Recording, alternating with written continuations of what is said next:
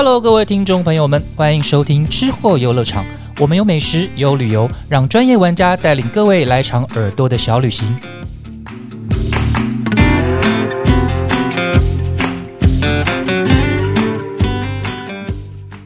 大家好，欢迎收听这一期的吃货游乐场，我是美食旅游记者雨静。不知道在大家心目中有没有几道菜是来自于爷爷奶奶或者外公外婆曾经为你做过的非常难忘的家常菜？或者你有多久没有陪他们吃一顿饭了呢？这三年来，有一个团队叫做“岛屿上的饭桌”，他们持续访谈了数十位长辈，去了解他们的人生历程，还有他们 对他们来说很有代表性的一道家常菜。那今天我们很高兴能够邀请到团队的两位核心伙伴。以宁还有一纯，跟我们一起分享为什么会有这个计划的出现。欢迎两位。Hello，大家好，我是以宁。主持人好，我是一纯。Hello，你们好。呃，我想要先大概了解一下，因为我知道以宁是这个计划的算是发起人嘛。对，那可不可以跟我们先简单的讲一下，为什么会有这个计划的一个缘起？然后是什么引发了你要做这件事？嗯，主要是因为小时候其实就是我们家是我跟爸妈，然后还有外婆，然后爷爷奶奶住在就是算是隔壁，的，对对，就住的很近。然后因为小时候就是爸妈工作都比较繁忙的关系，所以其实。呃，花比较多时间陪伴我和姐姐的，就是爷爷奶奶还有外婆。嗯，然后也因为这样的关系，等于是我们两个小时候都是吃他们做的菜长大的。然后，但小时候就是吃这些菜都觉得就是习以为常，因为就天天都可以吃到，理所当然这样子。是是是。然后真的是直到就是我大二的那一年，就是我外婆离开了，然后我才就是真的是惊觉，就是哎。就是我，就我小时候起从来没有想过要跟他什么学学他是怎么做的，或是之类的。然后真的是等到他离开，才惊觉那些味道也跟着他一起就是是消失了。然后，而且即便到就是餐馆去点，就是相同的菜色，味道也会不一样。然后，但因为我们家是外省家庭，然后但就是真的是，就算吃到别人家做或外面，就是总同样来自一个同一个地方的，对，肯定还是觉得说，哎。看几鼻或者是什么的，没错，就味道有时候就是会觉得，哎，有一个神秘的落差，而且心里就会不自觉的，就是就是去想说，哎，这个味道跟我以前吃那个味道的差别。然后，但是因为我也不知道他那个是怎么做的，但所以就就是我心里就等于有比较像是有一些怀念，因为我怀念那个味道，但也有一些小小的遗憾。然后，但就是很荣幸，就是到在三年前的时候，就是受到了呃 Sir 基金的宋文琪女士的一个邀请，因为她也是。就是很注重台湾饮食文化传承，以及就是迎亲世代一些沟通及交流。然后因为这个邀请的关系，然后比较像是让我有了一个契机，然后去开始就是我真正的去做这件事情。对，我就开始有了行动，就是我真的找了我的妈妈跟我的阿姨去，真的去学了一些。哎，就是有一些菜，就是也是从我外婆那边传承给他们，然后他们再传承到我手上。嗯，然后另外就是。就是我从他们那边听了很，就是小时候当然也听过外婆讲一些她自己的故事，嗯嗯，但是比较像是我透过采访的方式去重新认识我外婆的时候，我听到了更多细节，而且就是因为从我的角度，我就会觉得说。对我来讲，我外婆就是外婆嘛。但事实上，我外婆在她的生命当中，她也曾经是别人的女儿，然后她也曾经是别人的太太，或者是她也曾经是学生，甚至她在她的职场上，就是她是一个怎样的人，就是她其实有很多的面相。但是我看到面相其实是很单一的，因为。我的角色就是他的孙女嘛，对对，然后我觉得透过这样子的一个方式，就是才有机会去用一个很立体的方式去看到我们的就是各种的角度去补足，可能比较一个完整的一个外婆的样子。是，然后但我后来就觉得做这件事情很有意义，因为就会变成是。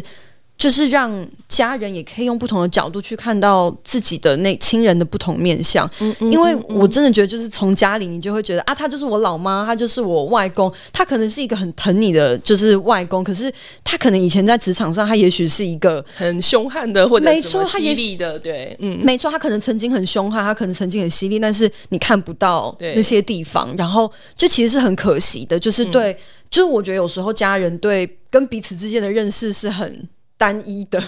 就是不会看到他们在不同面向的样貌。然后就是我就觉得，哎，如果可以，就是因为就是我曾经收到一个邀请，然后等于是我们团队现在开始可以把这个邀请就是发给就是所有的人，然后。回到自己的家，然后用这样子的方式，更认识自己的长辈，去更认识自己家的长辈，然后也可以更加了解，就是自己家族的历史脉络。嗯嗯，就是就是我们觉得那不只是对自己家族的认同，可能也有包含，就是对整体台湾民族文化的一个认同。所以我们就觉得做这件事情是很有意义的，然后会很想要可以持续一直做下去，然后也想要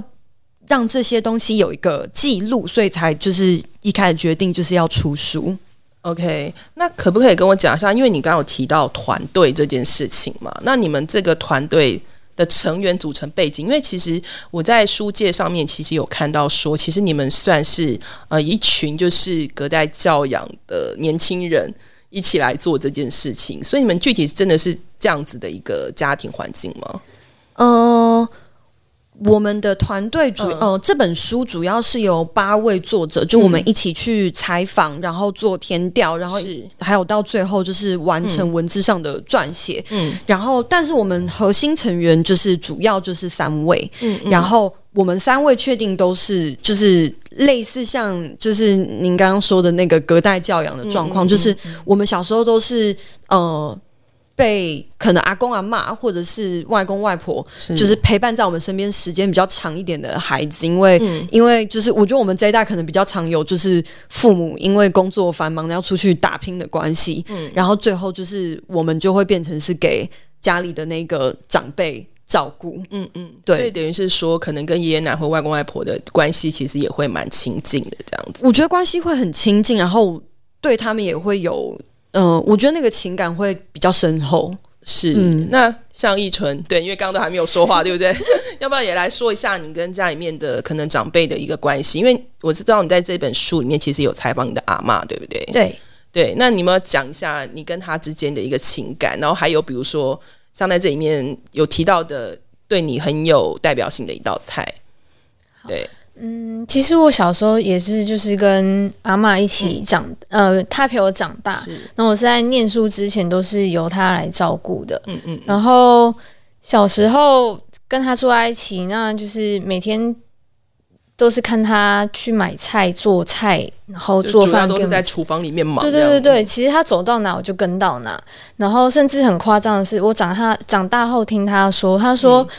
就算他在煮菜的时候，我都是没有办法自己乖乖待在旁边，就人家都在旁边玩玩具还是干嘛之类的。没有，对我没办法，我就是很黏他，然后我会一定要扒在他身上，就是我会。很像猴子，然后扒在他身上，然后就是搂着他的脖子，然后脚自己夹住他，然后他可以手自己炒菜、切菜什么，我就勒着他挂在后面这样。阿妈也放弃了。对对对，然后是甚至嗯，如果我愿意听话一点，我他可能会给我一条小黄瓜，然后我就自己坐在角落地上，然后一边看着他煮。对对对，我就看他这样子做饭，然后看他走来走去、忙来忙去，我就。靠着那个小黄瓜，就是等到他煮完饭，然后在一起吃饭这样。然后煮完饭，我们就一起看八点档。然后我们就是这样子，他给我这样一个就是很长的一段时间，对，这样子很亲密，然后很紧密的一个童年。所以，嗯，我对他的印象其实就是很亲近。然后他煮的饭的那个味道，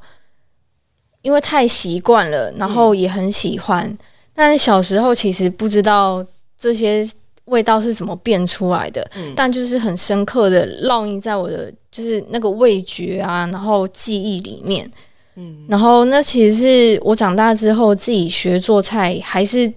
怎么样都没有办法模仿出来的，就是很想要尝试去靠近贴近那个味道，对，实际上没有办法做出一模一样的，对不对？对，然后连他自己也没办法讲出来。是怎么弄的？对，然后其实我站在他旁边看，他就是好像就是这样加，很随意的撒一些东西进去。然后后来就是他在更年迈一点之后，有发现那个味道其实跟我小时候印象不太一样了，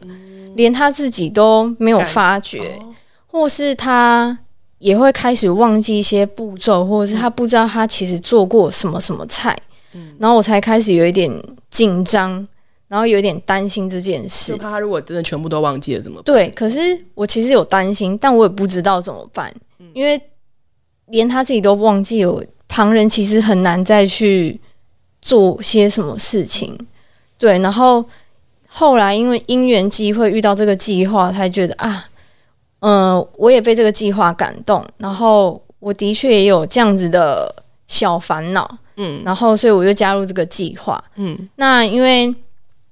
要采访自己的阿嬷，所以一定要想出一个就是可能印象最深刻或是最特别的一道菜。对，那我想很久，但我后来就想到，就是通常阿妈在煮饭的时候，不管是我四岁还是到现在，呃就是快三十岁，她通常都不太会让我去插手。就说可以冰呀，对他小时候可能觉得危险，或是嗯啊你不会，但长大之后就觉得啊你的口味跟我的不不一样，我还要不行。教你很麻对烦。对对对对，不觉得我碍手碍脚什么的，但唯独就是我后来采访的这道菜叫柴把汤，嗯。是他唯一一个会主动来找我一起帮忙，嗯。或是找我一起加入的一个菜。因为柴把汤它会有很多很多材料，嗯。然后都是一丝一丝的，那这所有的切丝的东西都要用金针绑起来，嗯那是一个非常需要时间，然后眼力跟耐力，还有手，你的手指要非常灵活，因为太大力金针会断掉，太小整捆又会散掉，所以其实那个对老人老人家来说是非常越来越考验他们的对。对对，所以是他唯一一个会来找我，而且他只会找我嗯。做这个菜，所以我后来决定就是要留住这个味道，而且这个菜其实它是要靠所有的食材去熬出它你最深层的那个味道，嗯。是不太需要过多的调味的，是。所以是我最能模仿它的味道的一道菜。对，而且它其实就像你讲，它可能就是主要需要的是时间嘛。对。那其实它也很像你们在就说，哎，长期以来的一种情感一样。对。对对对，都就很需要一个时间的一个淬炼。那刚刚有听到柴把汤，但是以宁你自己本身好像也有一道打卤面，对不对？就是对。对。但其实嗯。因为小时候就是就吃了太多外婆做的东西，所以其实老实讲，就要讲就是我怀念的菜就是有很多，然后闪出数十道，就真的是闪出一堆，就是就是甚至有一些就是平常那种超常出现在餐桌上，像我们家很常会有那个酸豆角，还有雪菜百叶，对，那都是我们家。其实不是那么常会出现这些东西，对，但那是我们家的那种，就是家常菜，就是我觉得它是一个常备菜，就是它时常出现。对，然后就它是时常出现的那种小菜，嗯嗯。然后或者是就是还有一些很复杂的菜，像比如说那种就是狮子头啦，然后或是嗯我外婆以前也会做有一个东西叫藕盒，就是啊它是用莲藕，会然后塞一些东西进去，对不对？对对对，它是用莲藕，然后夹住一些肉，然后再拿去炸。嗯然后或是我外婆冬天有时候会做另外一个有点像面疙瘩的东西，叫钵鱼儿，就是它就是哦把它弄进汤里面，就很像鱼，然后所以就叫嗯钵鱼儿这样。就是就有很多，当但是因为有的就是大家也不太知道这到底是怎么做的，太难复制了，对不对？跟他一样，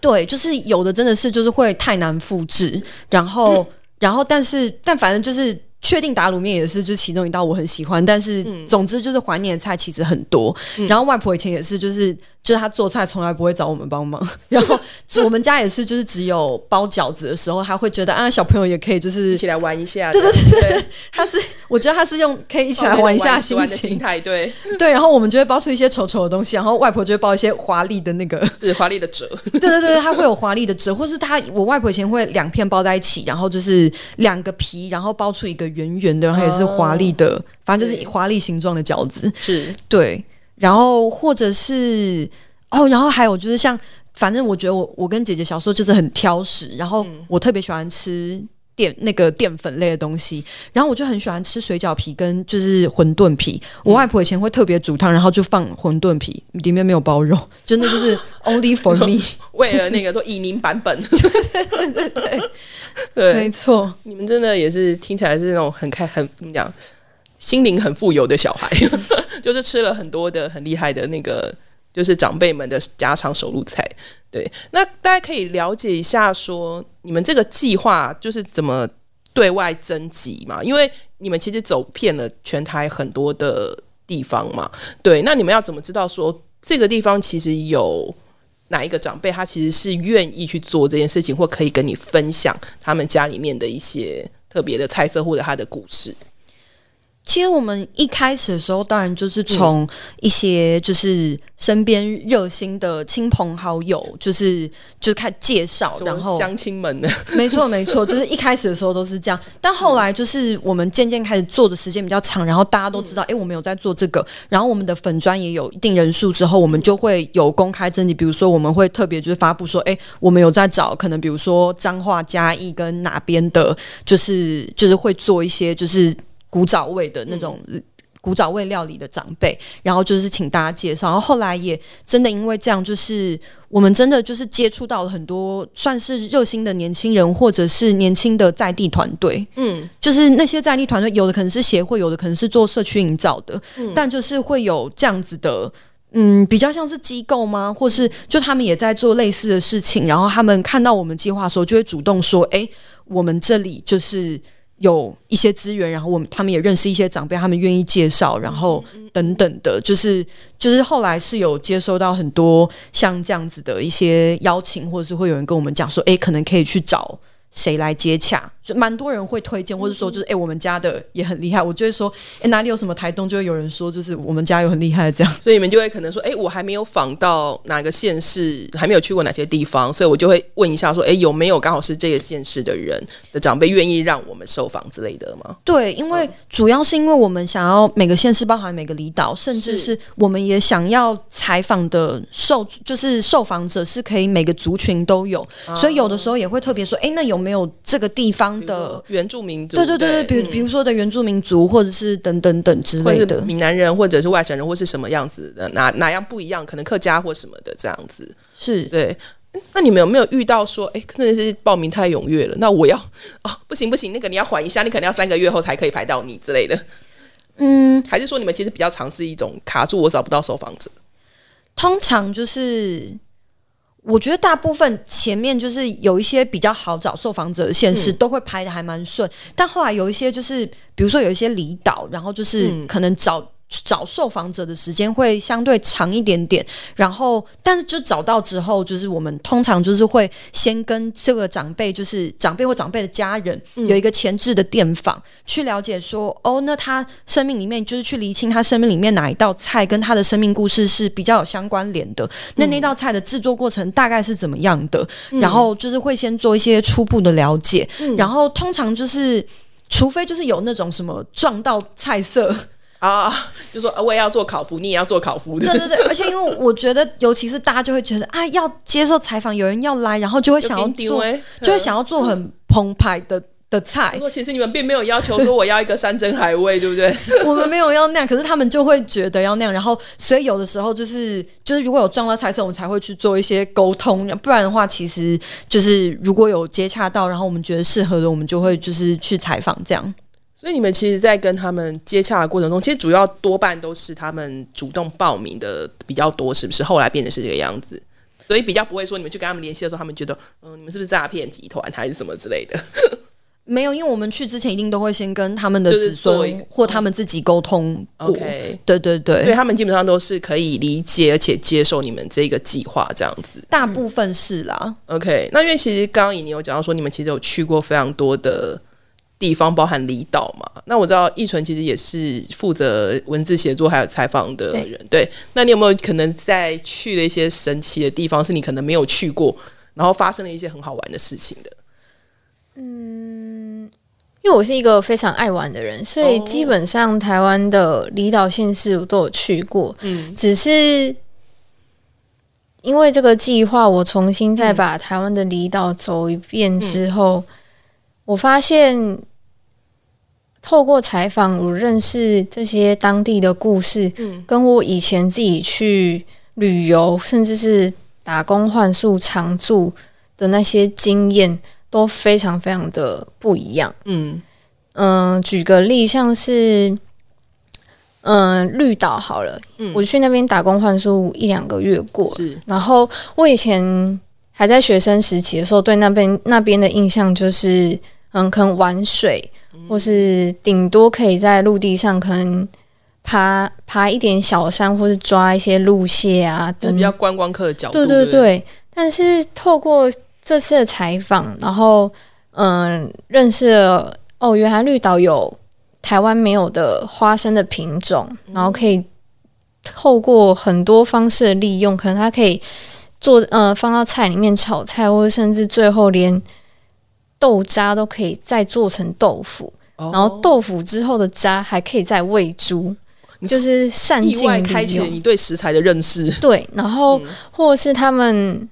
在比较贫瘠、要抗风、抗盐分的环境，原来是这样子种植农作物的。嗯，然后甚至是，嗯，除了菜色之外，还在跟当地的耆老聊天之后，发现哦，以前的因为历史的关系，那边有就是有政治犯在那边，就是呃呃，那个叫什么，就是再造营。还是那个那个词，我突然忘记叫什么。对，一时突然有点不太确定。但就嗯，就是反正那边就是因为呃呃美丽岛事件啊，或者是等等的事件，上面其实有居住过就是政治犯。OK，然后因为因为这个采访了解了哦绿岛跟政治犯的关系，还有政治犯跟绿岛当地居民的关系，还有整个。历史的来龙去脉，然后我印象很深刻，就是在那边待了三天，然后我才透过不同的角度认识绿岛，然后才发现原来绿岛给我了一种另一种体验，是很沉重，然后或是是很伤感的，然后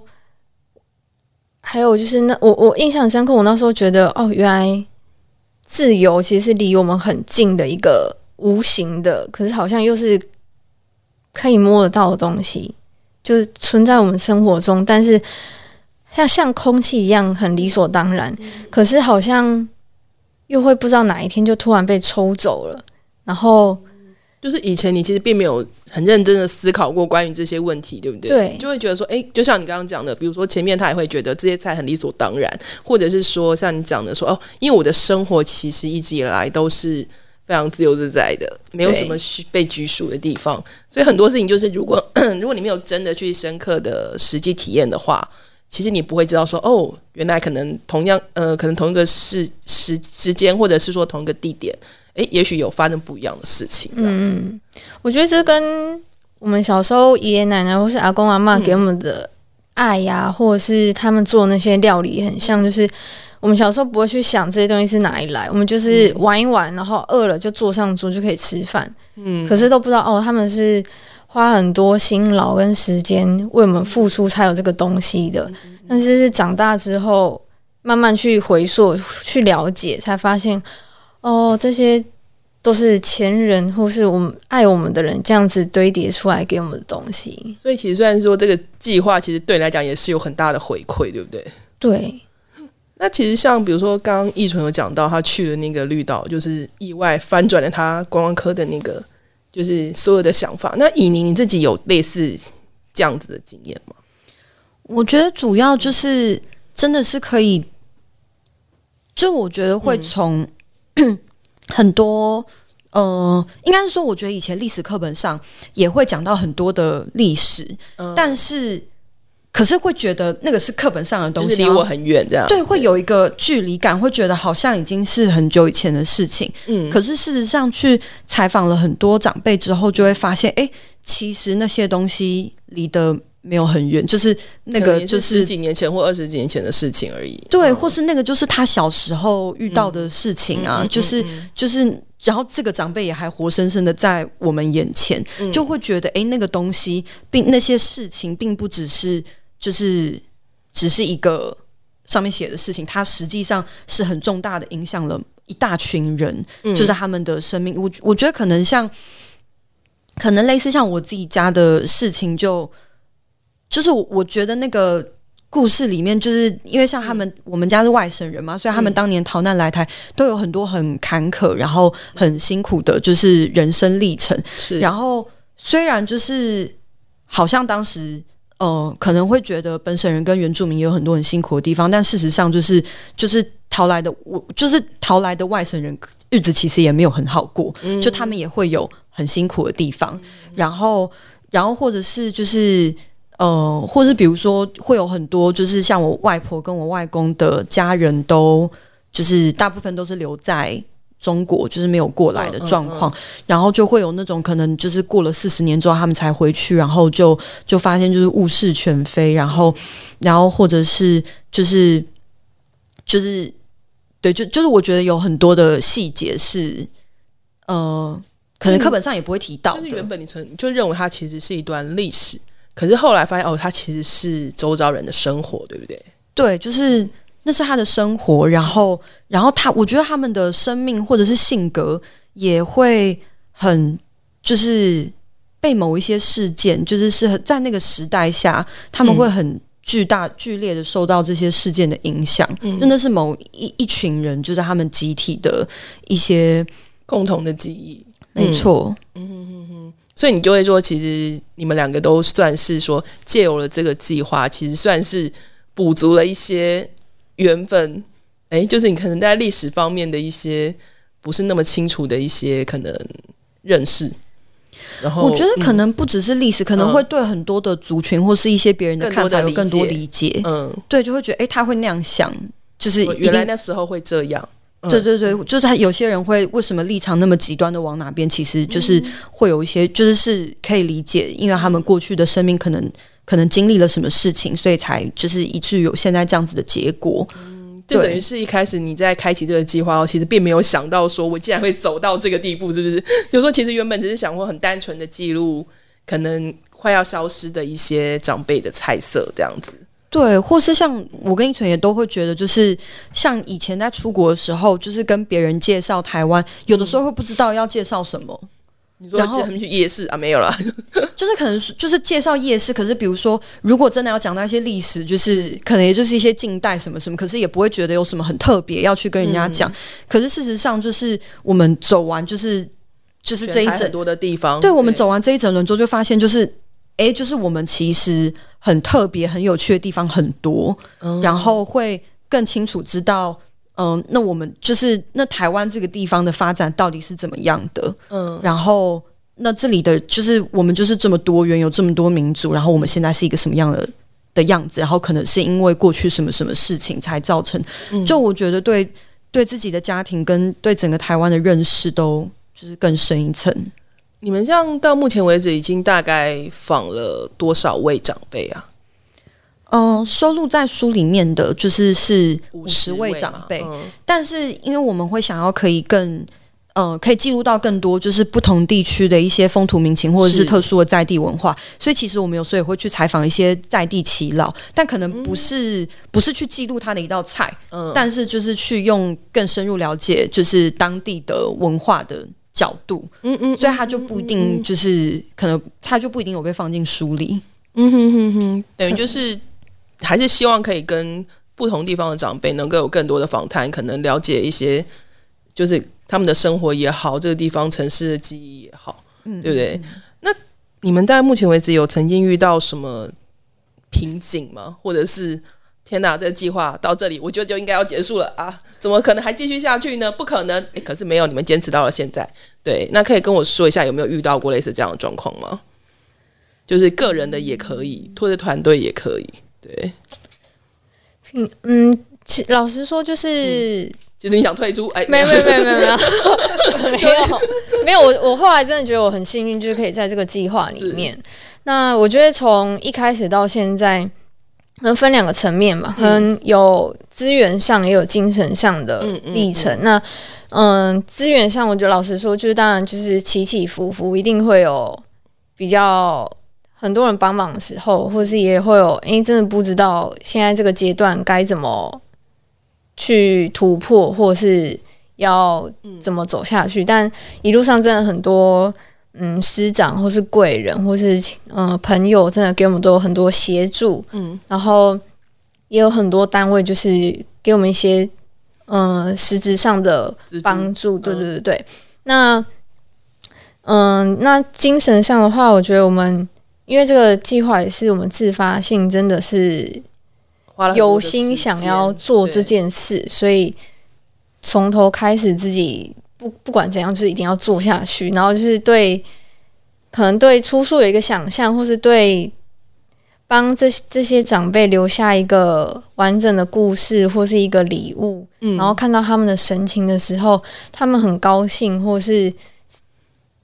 那个眼神嗯。或他真的有长辈是握着我们的手，然后会说真的很谢谢你们，然后嗯帮我留这个故事，或是帮我的爸爸妈妈留下这个故事，然后就握着你的手跟一直跟你道谢的时候，那个感动跟他给你的感谢跟回馈是真的嗯，很深的，会就是每天每次去都哭出来，有时候真的会顿时不知道怎么回答。我我那时候有时候就是真的觉得我只在做我我们想要做的事情，但没想到就是可以对他们来说是一个这么重要的一件事，对对对，然后。因为我们这样做，然后这些长辈跟这个计划也回馈给我们很多，那就是这样一直堆叠下去，一直堆叠下去，其实就是从来没有想过要放弃，而且觉得啊，虽然很可能会有身体上的疲累什么的，但其实精神上是很富足的。然后一直到最后，越来越多越多人看到，然后他们也被我们这个嗯邀请或是我们的这个初衷给感动，然后这个效应一直不断的扩张出去，其实是很多人一起加入，然后那个力量其实越来越大。然后到现在就是真的出书了之后，我们是真的觉得很值得。然后以前如果觉得那些累啊什么，好像也也有一点忘记。那你们自己有再回头跟这些受访者说，哎、你们那个我们出书了哦，那个你们的故事还有照片都被放在里面哦，这样子，有我们嗯，我们每一位受访家庭都会就是送他们一本书，所以就是快要而且知道这样，嗯，对对对，然后快要出书的之前，我们也会请他们在协助，就是因为里面有五十位长辈，然后会有一些很多可能年代对，对对对对，有嗯。年代上的资讯或者是等等等，所以其实，在出书之前就有跟他们再重新做过联系，然后也确认，比如说书籍到时候要寄到哪边。对啊，他们应该就是非常的开心，说哇，我的书来宾，就是他们 他们都很期待。真的看到书的时候，他们其实也很激动。哟，原来你们是这么认真的、哦，原来哦，怎么做得这么好？原来没有骗我，对对对，然后啊，我在网络上的就是照片都在那边什么的，他们其实可能这辈子他们都没有上过镜头什么的，所以他们其实是很非常非常开心的。而且因为就是我们计划走了三年多，快四年，嗯，然后中间又碰到疫情什么的，所以其实整个时间也是拉的比较长，所以他们也都会觉得哇，就是当年就是哦，采访的些可能是第一波的时候就对对对，对，因为其实确实因为疫情，应该有影响到你们，就是没有办法说我每次采访都很顺利，可以在什么时间一定要可以做这件事情。是是是，对。对。对，所以说这些还蛮觉得你们蛮厉害的，就是接近了四年，然后到现在依然持续在做这件事情。对，那今天我们很开心可以邀请两位来跟我们分享，就是这个计划为什么会开始实行。那其实他们还有一些关于就是真的实际采访长辈过程中发生的事情，这个我们会在下一集跟大家说。今天很高兴你们两位可以